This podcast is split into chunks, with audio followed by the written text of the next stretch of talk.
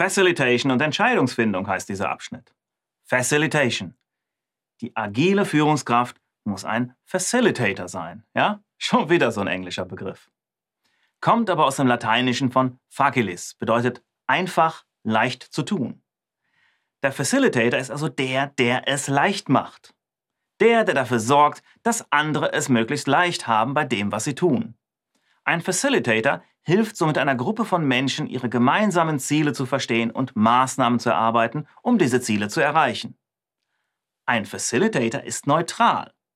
Sagt also nicht zum Team, mach mal Option A oder B. Stattdessen hilft er oder sie dem Team dabei, zu einer Entscheidung zu kommen. Facilitation bedeutet also zusammengefasst, anderen helfen, ihre Ziele zu erreichen. Neutral sein und keine Seite einnehmen. Alle Beteiligten dabei zu unterstützen, das Beste aus sich herauszuholen. Und Zusammenarbeit und Synergien zu unterstützen. Ja? Auf Deutsch wird Facilitation oft mit Moderation gleichgesetzt. Ja, das trifft es vielleicht nicht zu 100 Prozent, zumal man ja, man denkt da schnell viel zu eng also nur Meeting-Moderation. Aber das ist halt doch schon ein bisschen mehr als nur das. Ja, jetzt aber nicht falsch verstehen, im Alltag spielen die Meetings natürlich dann trotzdem eine große Rolle.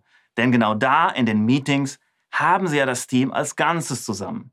Ich sag nur, zielgerichtete Fragen stellen, um neue Einsichten und Perspektiven zu generieren. Genaues Zuhören, um das Gesagte auch zu verstehen. Dem Team helfen, dass es seine Ziele erreicht. Ja?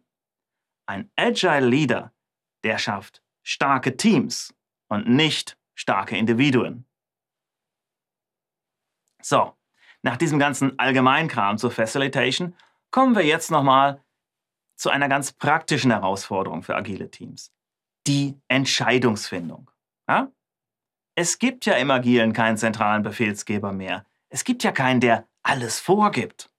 Stattdessen müssen immer wieder Gruppen von Menschen kleine und große Entscheidungen gemeinsam fällen. Und die agile Führungskraft, die muss dabei helfen. Die muss helfen, dass es gut und zielführend klappt, ja? Die muss das moderieren. Na, zum Glück gibt es da aber doch einige konkrete Methoden und ein paar davon wollen wir uns hier mal kurz anschauen. Methoden der Entscheidungsfindung. Da gibt es zum Beispiel die 1, 2, 4, all. Oder First of Five. Mein, oder mein persönlicher Liebling, das Dot Voting. 1, 2, 4, all oder 1, 2, 4, all ist leicht erklärt. In einer großen Gruppe diskutiert sich einfach schlecht. Darum geht man in mehreren Schritten vor. Im ersten Schritt erstmal denkt jeder für sich allein. Das ist die 1. Dann bilden sich Paare um sich zu zweit auszutauschen. Das ist die 2. Und dann, Sie raten es, Vierergruppen. Und zum Schluss dann alle. Wobei aber aus jeder Vierergruppe dann jeweils nur einer vorträgt, ja? Sonst gibt das Chaos, ist klar. Dann First of Five. Damit kann man Stimmungslagen in der Gruppe abfragen. Durch eine Art Fingerabstimmung, ja? Man fängt an mit einer Ja-Nein-Frage. Zum Beispiel, ist dieses Backlog-Element detailliert genug beschrieben? Und dann heben alle eine Hand und signalisieren über die Anzahl der Finger Zustimmung oder Ablehnung. Ja? Ein Finger heißt, ich lehne voll ab. Fünf Finger als anderes Extrem zeigen volle Zustimmung. Und da braucht man dann gar nicht so groß zählen. Ja? Schaut man dann in die Menge und sind da viele Einser oder Zweier, na dann ist die Lage recht eindeutig. Das gleiche umgekehrt. Wenn alle, wenn fast alle fünf Finger heben, na, dann weiß man, wo man steht.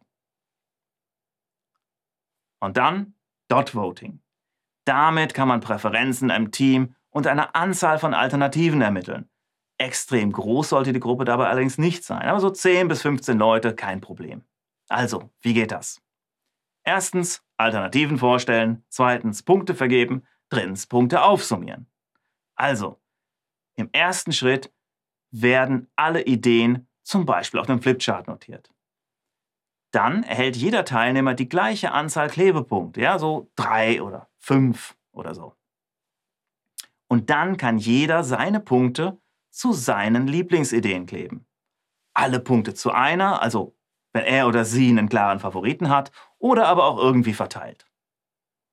Ja, und im dritten Schritt, da wird dann ausgezählt.